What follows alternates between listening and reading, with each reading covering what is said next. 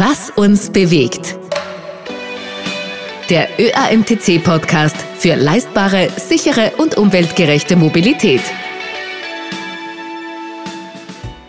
Hallo und herzlich willkommen bei Was uns bewegt. Wann kommt eigentlich der große Durchbruch bei Wasserstoff? Wasserstofftechnologien gelten eigentlich schon seit Jahrzehnten als Hoffnungsträger. Wasserstoff sollte eine Schlüsselrolle für die Energiewende spielen und genauso für einen besseren, sauberen Straßenverkehr. Kein Gestank, keine Abgase, im Vergleich zum E-Auto auch kein schwerer Akku, kein Kabelsalat und keine Angst um die Reichweite. Tanken, das geht weiterhin an der Zapfsäule, nur dass eben Wasserstoff und nicht Benzin oder Diesel rauskommt. Das alles sind Punkte, die für den Wasserstoffantrieb sprechen. Aber trotzdem kommt der Wasserstoff nicht in Fahrt, wortwörtlich. War der ganze Optimismus und die Visionen jetzt einfach nur heißer Dampf? So wie heißer Dampf aus dem Auspuff aus einem Auto mit Wasserstoff-Brennstoffzellenantrieb kommt?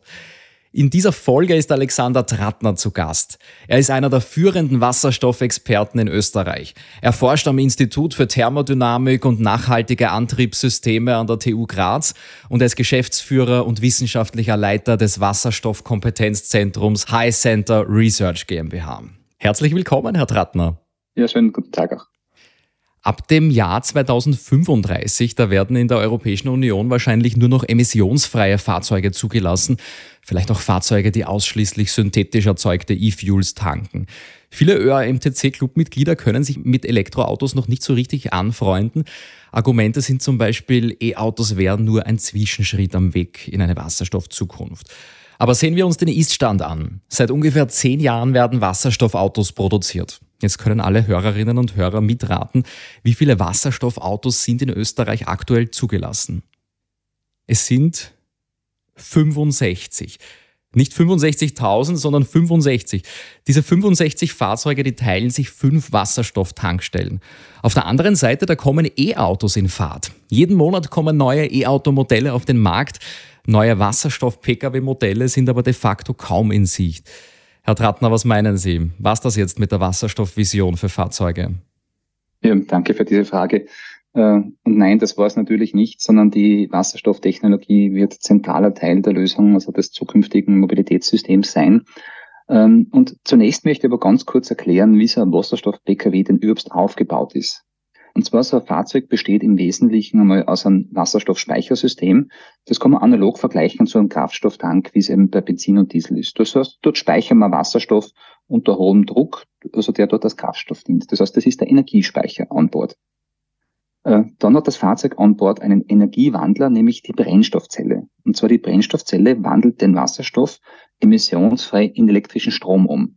Das heißt, das ist die Hauptantriebsquelle im Fahrzeug. Und zusätzlich verwenden wir in einem hybriden Antriebsstrang auch eine kleine Batterie on board, also genauer gesagt eigentlich ein Akkumulator, also aus der Akku. Der hat meistens so eine kleine Größenordnung von eins bis zwei Kilowattstunden und der dient als Puffer für das Rekuperieren von Bremsenergie. Das heißt, wir gewinnen beim Bremsen Energie zurück vom Elektromotor in die Batterie und der dient auch als Booster beim Beschleunigen. Das heißt, dass man zusätzliche Leistung auch dort wieder rausziehen kann.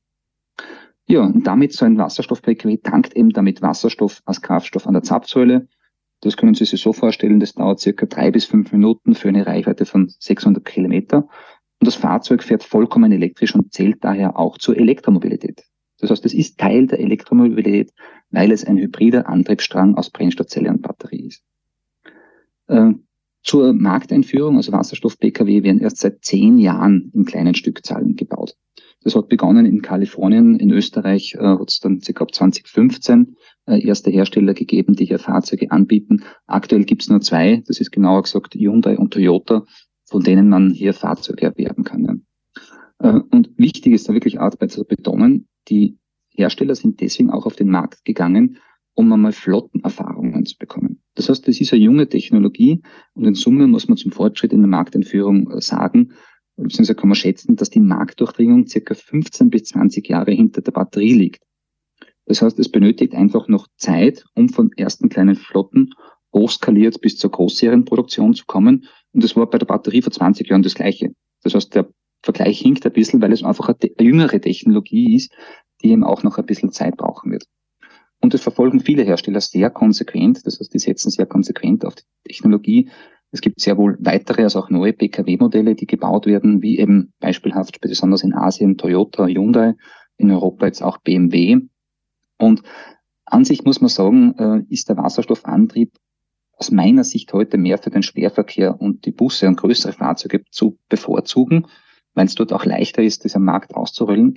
Aber längerfristig wird es auf jeden Fall mehr Wasserstoff-PKWs geben. Vor allem auch dann, wenn man an die Grenzen der batterieelektrischen Mobilität am Markt kommen wird. Da wird es nämlich, ich glaube, also ist zu befürchten, viele negative Ladeerfahrungen geben in der Zukunft, wo die Leute gefrustet sind und einen anderen alternativen Antrieb suchen, der ihnen dort die Flexibilität bietet. Und daher schätze ich schon so ein, dass die Wasserstofftechnologie mit der Brennstoffzelle aktuell gute Antriebslösung ist, bevorzugt heute für Busse und Lkw. Dort sollte aktuell die Priorität liegen. Vor allem ist die Infrastruktur in den nächsten Jahren dort leichter ausrollbar. Und erst längerfristig wird es mehr und mehr wirklich auch wieder ins Pkw-Segment vordringen und dort dann auch ausgerollt werden. Ja. Verstehe. Bei unserer Recherche für diese Podcast-Folge, da hat uns ein Fachautor gesagt, die Brennstoffzelle, die ist sehr empfindlich, vielleicht zu empfindlich, wird das wahrscheinlich auch bleiben. Und dieser 700 Bar Tank, der bleibt extrem teuer. Außerdem kostet dieser Tank derzeit so viel wie die Batterie für ein Elektroauto ohnehin.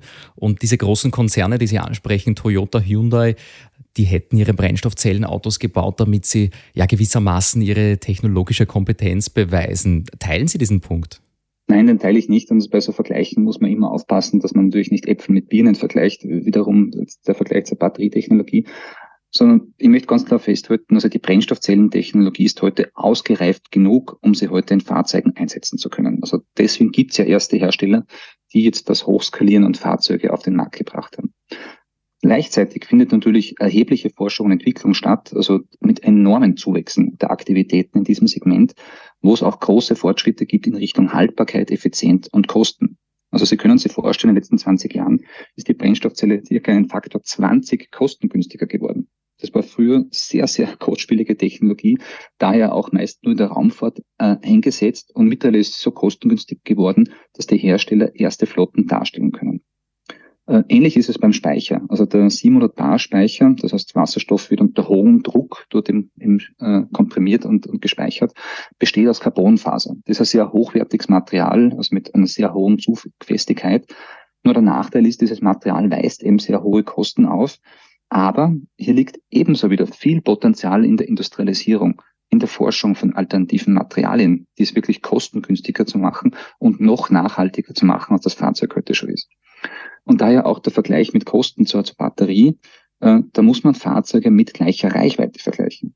Nehmen heute ein Batteriefahrzeug mit 600 Kilometer Reichweite, das das ganze Jahr diese Reichweite darstellen kann. Und dann werden sehen, dass selbst heute bei diesen hohen Reichweiten das Wasserstofffahrzeug das kostengünstigere ist. Und es wird aber noch günstiger werden, auch in Zukunft. Ähm, und daher ist mein, meine Meinung, dass die großen Konzerne diese Fahrzeuge vor allem gebaut haben, um eine Grundlage für die anschließenden Großserien zu schaffen. Das heißt, hier geht es vor allem um die statistische Daten äh, der Haltbarkeit, diese zu generieren.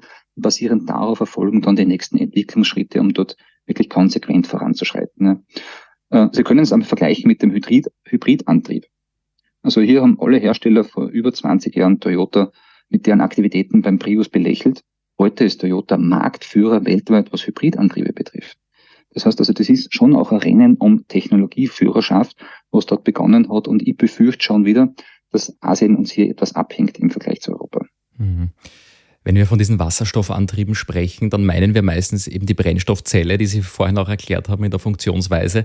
Es gibt aber noch weitere Technologien, die Wasserstoff als Antrieb für ein Fahrzeug ermöglichen, nämlich als Kraftstoff auch für Verbrennungsmotoren. Wie sehen Sie das Potenzial dafür? Also grundsätzlich möchte ich auch sagen, ist das Potenzial hier durchaus groß. Und gerade das Institut, wo ich tätig bin, unter der Leitung von Professor Eichelseder, hat ja seit über 20 Jahren zahlreiche und umfangreiche Erfahrungen gesammelt in unterschiedlichsten Brennverfahren. Also daher kann ich ganz klar sagen, das hat durchaus in gewissen Anwendungen Potenzial. Aber man muss ein bisschen unterscheiden, wie etwa in Baumaschinen. Dort ist es sinnvoll einsetzbar. LKWs, Großmotoren. Und wir brauchen die Technologie eben genau dort, die Verbrennungskraftmaschinen, weil sie sehr robust sind, gegenüber zum Beispiel Schadgaseinflüssen, gegenüber Stäuben aus der Umgebung. Ähm, weil wenn Sie zum Beispiel an so Fahrzeugen denken, die in Minen eingesetzt werden, also das sind wildeste Umgebungsbedingungen und dort ist eben die Verbrennungskraftmaschine zielführend, weil sie dort die robustere Technologie ist.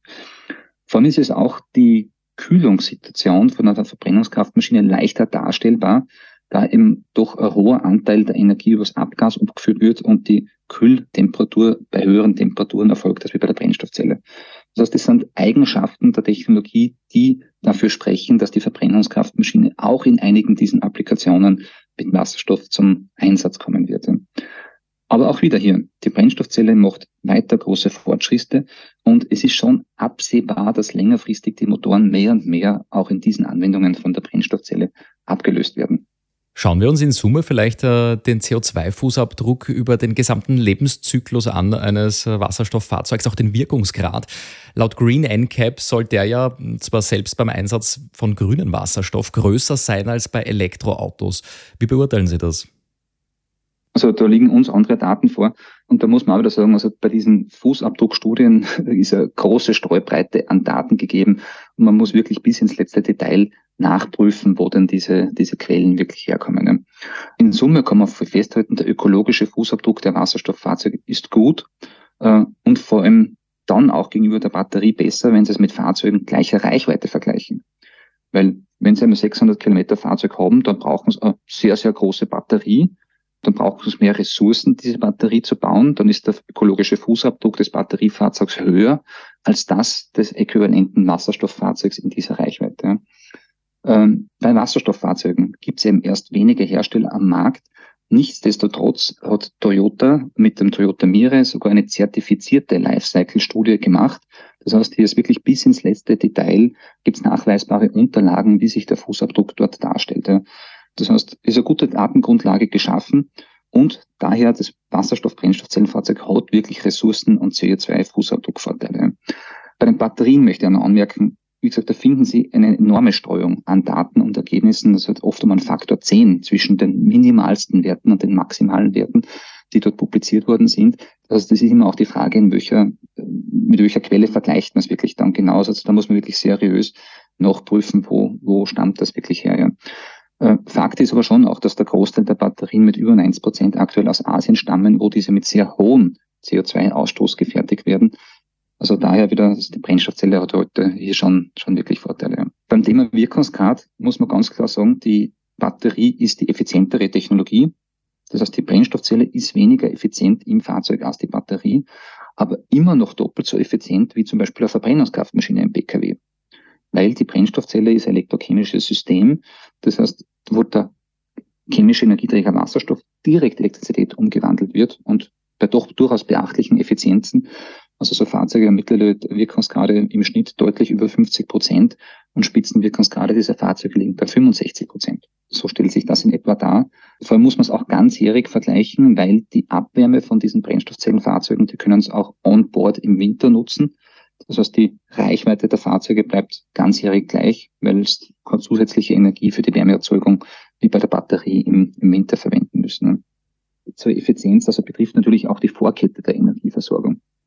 Und hier gibt es wieder nicht nur eine Antwort, sondern wiederum eine enorme Streuung der Energieaufbringung, der Energiespeicherung, bis die Energie letztendlich in unseren Fahrzeugen landet. Also nämlich genauer gesagt in grünen Fahrzeugen in Zukunft der Batterie und der Brennstoffzelle.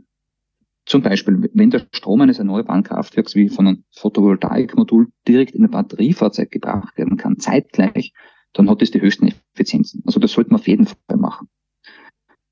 Nur haben wir halt in Zukunft mit dem erneuerbaren Ausbau sehr große Über- und Unterdeckungen der Energie und vor allem auch zeitliche Verschiebungen dazwischen. Das heißt, man kann nicht immer sicherstellen, dass der erneuerbare Strom wirklich in ein Batteriefahrzeug ankommt, sondern es muss eben dann zwischengespeichert werden, was den Wirkungsgrad absenkt und damit sozusagen treten auch dort dann weitere Verluste auf. Und die Wasserstofftechnologie macht das Gegenteil. Die Elektrolyse spaltet ja Wasser auf, also mittels Strom, in Wasserstoff und Sauerstoff.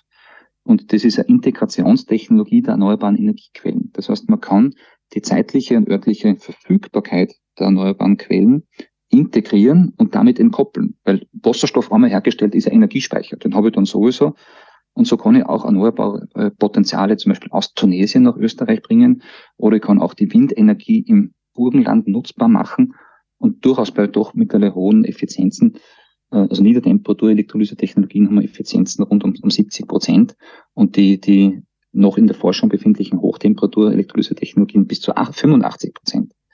Also auch dort gibt es je nach Technologie eine gewisse Bandbreite, aber es wird effizienter und effizienter. Bei der Effizienz möchte ich nur einen zentralen Punkt ansprechen.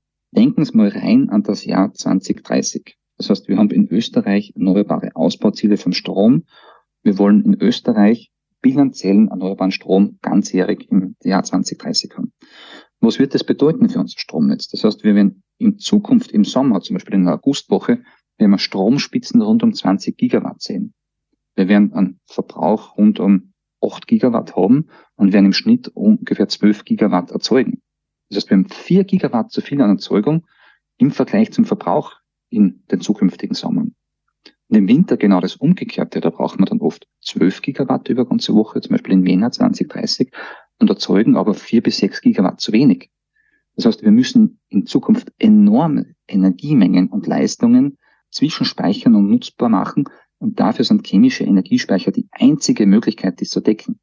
Und dafür ist Wasserstoff zentraler Bestandteil, äh, was natürlich dann auch bewirkt, dass diese Bedeutung der Effizienz in der Kette von geringerer Bedeutung wird, weil es die Energie sowieso zwischenspeichern müssen. Und wenn es dann den Wasserstoff in der großen Menge haben, dann können sie ihn auch im Fahrzeug nutzbar machen. Also viele spannende Fragen rund um die Herstellung, die Produktion und auch den Einsatz von Wasserstoff.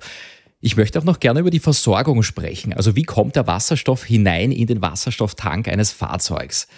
Da fehlt uns ja noch Infrastruktur. Wir haben aktuell fünf Wasserstofftankstellen in Österreich, haben wir erwähnt. Also eine ganz andere Dimension als beim Verbrenner, bei Diesel und Benzin. Gefüllt sind an jeder größeren Kreuzung ein, zwei Tankstellen. Das ist beim Wasserstoff nicht so.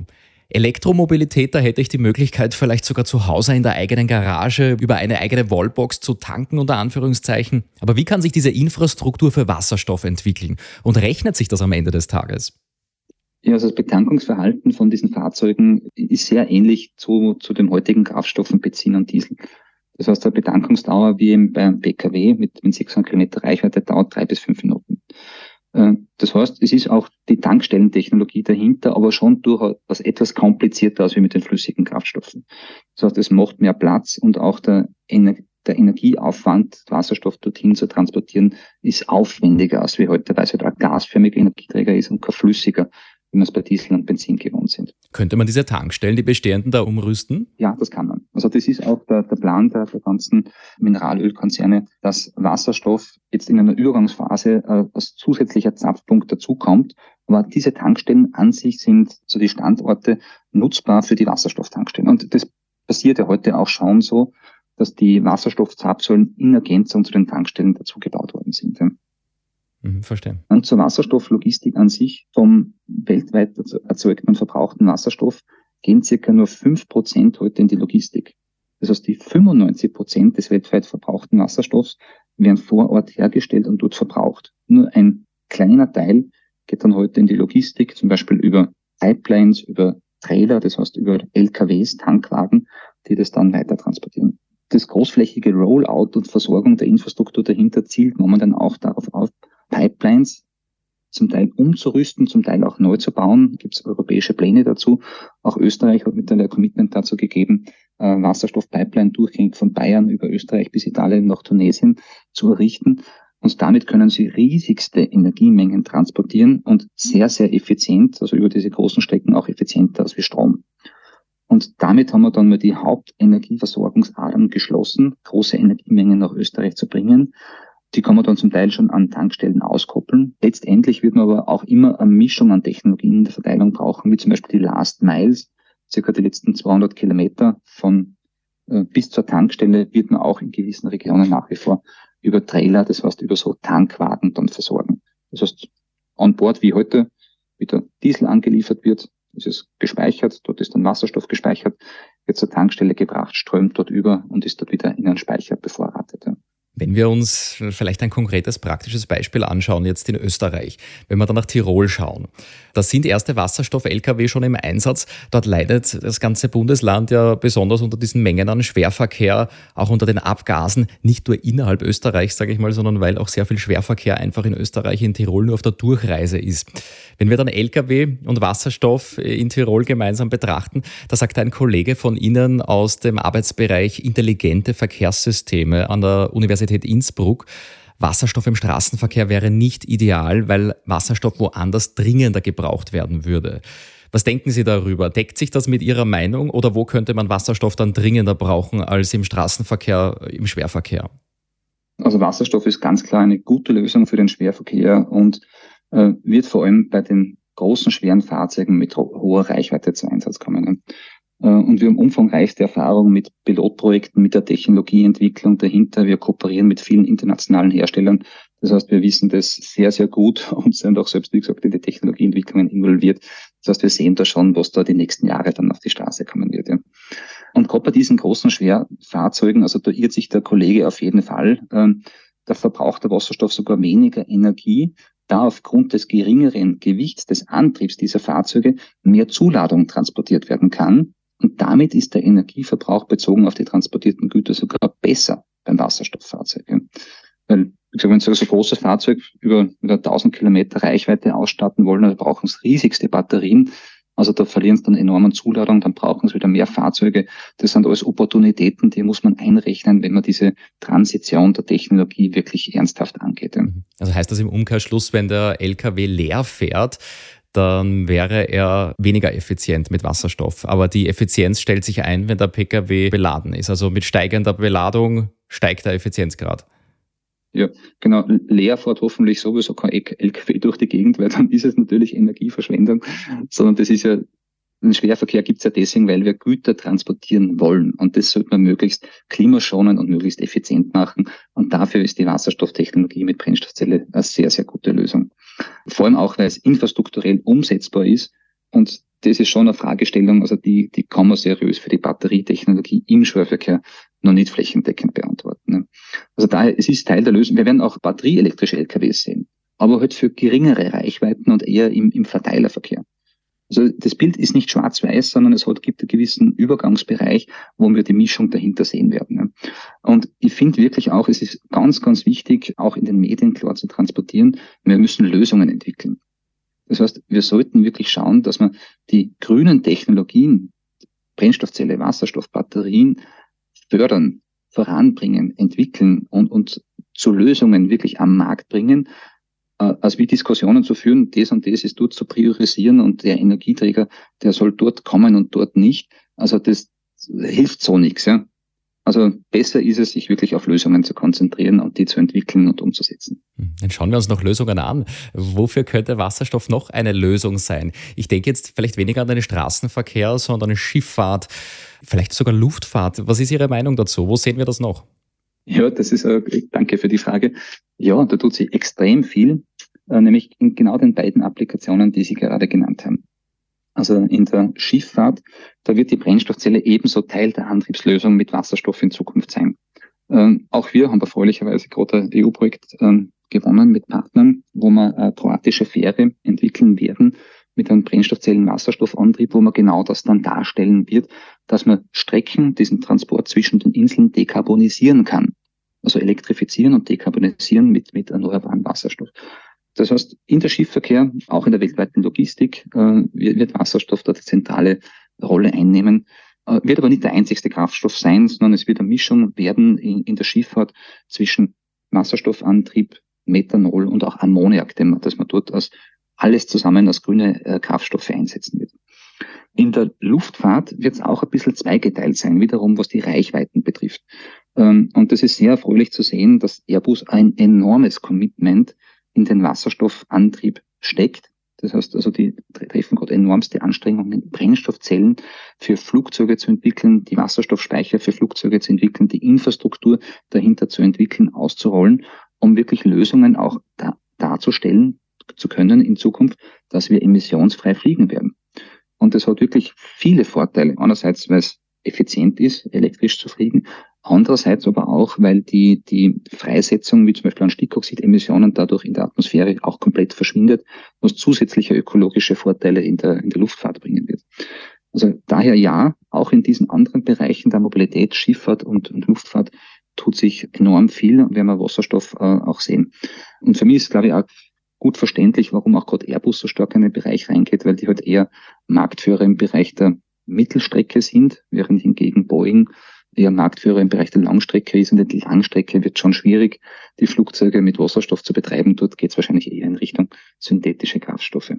Werfen wir vielleicht auch noch kurz einen Blick in ganz andere Felder. Industrie, speziell CO2-intensive Stahl- und Zementindustrie.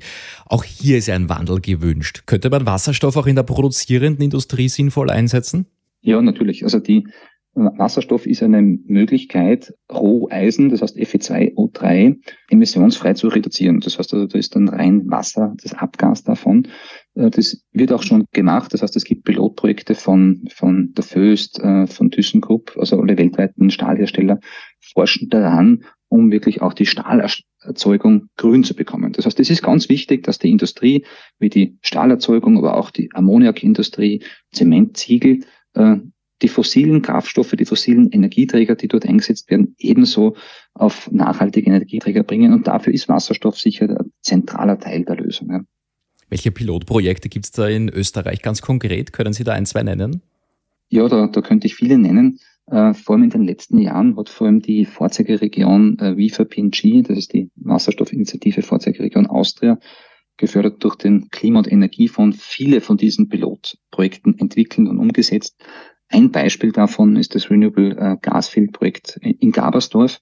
Dort hat man eine große Photovoltaikanlage errichtet, ein Elektrolyseur, wo Wasser gespalten wird in Wasserstoff und Sauerstoff.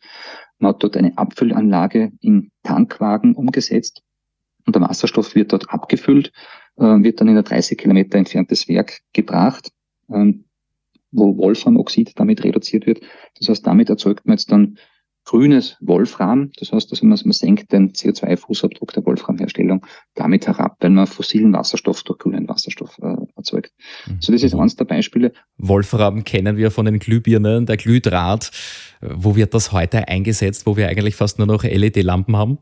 Das brauchen sie bei vielen Werkzeugen. Also Wolfram ist ja ein Metall, was sehr temperaturbeständig ist. Also das brauchen sie im Sondermaschinenbau ganz zentral. Und das ist auch Österreich einer der Weltmarktführer. Mhm aber auch in, in Schwächert bei der OMV. Also setzt man gerade eine 10 Megawatt Elektrolyseanlage um, um einen Teil des fossilen Wasserstoffs, der in der Raffinerie benötigt wird, durch Grünen zu setzen. Also das sind ganz wichtige Projekte. Ähnlich bei der Infineon in, in Villach. Also dort braucht man Wasserstoff als Trägergas des Epitaxieprozesses, also in der Chipherstellung, wurde in Vergangenheit eben auch fossiler Wasserstoff flüssig angeliefert. Jetzt wird dort vor Ort grüner Wasserstoff in der Elektrolyse hergestellt auf die Qualität der Halbleiterindustrie aufgereinigt, dort eingesetzt und wiederum hat man einen Teil der Dekarbonisierung gelöst. Oder auch Mobilität. Also man kann ja oft dezentrale erneuerbare Lösungen finden.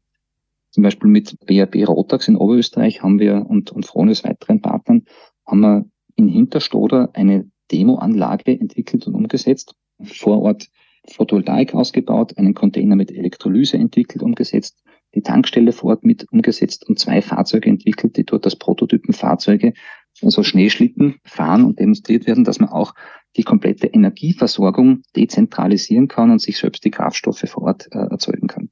Also das sind einige Beispiele und wie gesagt, der Großteil dieser, dieser Projekte wird aktuell vom Klima- und Energiefonds gefördert und damit natürlich dann Lösungen dargestellt. Wir wollen uns Energie und Mobilität immer ganzheitlich ansehen, also über den gesamten Lebenszyklus, von Beginn bei der Produktion über den Einsatz bis hin zur Entsorgung. Und wenn wir uns die Produktion von Wasserstoff im Detail ansehen, der wird heute fast immer noch ausschließlich mit fossiler Energie hergestellt. Ziel wäre aber natürlich nachhaltiger grüner Wasserstoff. Aber wie soll das in der Zukunft passieren, vor allem wenn in Zukunft noch mehr Wasserstoff benötigt wird? Wie können wir dem gerecht werden? Ja, danke auch für die Frage. Ich möchte mal mit einer globalen Antwort dazu beginnen, nämlich die Welt äh, hat heute ungefähr einen erneuerbaren Anteil von nicht ganz 20 Prozent. Und wenn wir die Energiewende ernst nehmen, müssen wir in den nächsten 20, 30 Jahren 100 Prozent schaffen. Das heißt, wir müssen ganz klar, also der Auftrag ist, erneuerbare Energie so schnell wie möglich und so groß wie möglich auszubauen. Ähm, das runtergebrochen auf den Wasserstoff bedeutet, äh, wir setzen heute weltweit, also der weltweite Anteil des Wasserstoffs im Energiesystem liegt heute circa bei zwei Prozent. Das ist, das heißt, das Wasserstoff ist heute keine Nische, sondern ist ein großflächig eingesetzter Energieträger. Aber er ist eben rein oder zu 95 Prozent in etwa aus fossilen Energieträgern hergestellt. Das heißt, damit ist natürlich schon mal ganz klar, erster Schritt soll natürlich auch sein, diesen fossilen Wasserstoff einmal durch grünen Wasserstoff zu ersetzen. Gleichzeitig sehen wir aber weitere Anwendungsgebiete in der Industrie, Energiewirtschaft und Mobilität eben im Vergleich zu den heutigen, was uns dazu führt, und das zeigen auch weltweite Studien, zum Beispiel der IRENA und der IEA, also der Internationalen Energieagentur, die da in etwa Anteile kalkulieren, die im Bereich von 10 bis 15 Prozent des Energiesystems gemessen an 2050 für Wasserstoff liegen werden. Das heißt, das sind beträchtliche Energieanteile, die wir in Zukunft in Form von Wasserstoff benötigen werden. Weil Wasserstoff wird eben einen Teil der Lösung der Eindämmung des Klimawandels darstellen, damit auch für die Energiewende einen positiven Beitrag für die Gesellschaft leisten. Was ist zu tun? Die erneuerbaren Energiequellen müssen ausgebaut werden. Möglichst natürlich inländisch, das heißt, wir müssen uns mehr anstrengen und schneller sein, äh, Anlagen zu bauen. Also es kann nicht sein, dass wir in Österreich noch Jahre brauchen, um ein Windrad zu bauen. Dann ist 2030 schon vorbei. Also von der Einreichung, bis es dann steht. Ja. Das heißt, wir brauchen mehr Geschwindigkeit, Photovoltaik, Windkraft, Wasserkraft auszubauen. Und es wird zum Teil natürlich inländisch passieren, zum Teil wird es aber auch ausländisch passieren, wo man dann Energie importieren wird. Und das ist auch das EU-Ziel, dass man im Jahr 2030 circa 20 Millionen Tonnen Wasserstoff verbrauchen wird. Und davon ist es der Plan, circa 10 Millionen Tonnen inländisch erneuerbar in Europa zu produzieren und circa 10 Millionen Tonnen erneuerbar zu importieren nach Europa. Und es ist ganz wichtig, diese beiden Wege zu verfolgen. Das ist einerseits ein bisschen Risikoversicherung unseres Energiesystems und wir müssen konsequent die Erneuerbaren ausbauen. Also heute ist der erneuerbare Eigenversorgungsgrad in Europa und auch in Österreich circa in etwa ein Drittel. Das heißt, es wäre schon wünschenswert, dass wir mal unser eigenes Energiesystem circa mehr in Richtung 50 Prozent bringen durch den erneuerbaren Ausbau. Aber dadurch, dass wir sehr langsam sind und halt nicht die großen Commitments setzen, werden wir sicherlich auch mehr und mehr erneuerbare Energie importieren müssen. Und dafür ist Wasserstoff der ideale Energieträger.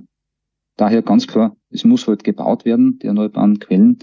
Wir waren es über Jahrzehnte gewohnt, Löcher in die Erde zu bohren und diese fossilen Energieträger zu verbrauchen. Und jetzt ist aber das Zeitalter der erneuerbaren Energieträger da. Das wird man sehen. Man wird die Windräder sehen, man wird die Photovoltaikanlagen sehen, wird die Solaranlagen sehen, die Wasserkraftwerke. Aber das ist der richtige Pfad und der einzige Pfad wirklich zur Eindämmung des, des Klimawandels. Also so viel auch zum Ausblick puncto Energiemix in Österreich, Europa und der Welt. Alexander Trattner, vielen Dank für die Einblicke in die Welt und in die Zukunft der Wasserstofftechnologien. Dankeschön, war sehr spannend. Dankeschön, alles Gute auch. Wiederhören. Ja, vielen Dank auch fürs Zuhören. Diese Technologieoffenheit, die im ÖAMTC gelebt wird, die spiegelt sich auch bei den Themen hier im Podcast wieder. Und besonders schön in dieser Folge war für mich verschiedene Meinungen aus verschiedenen Wissensdisziplinen, die wir hier auch gegenüberstellen. Vielen Dank fürs Zuhören und bis zum nächsten Mal bei Was uns bewegt.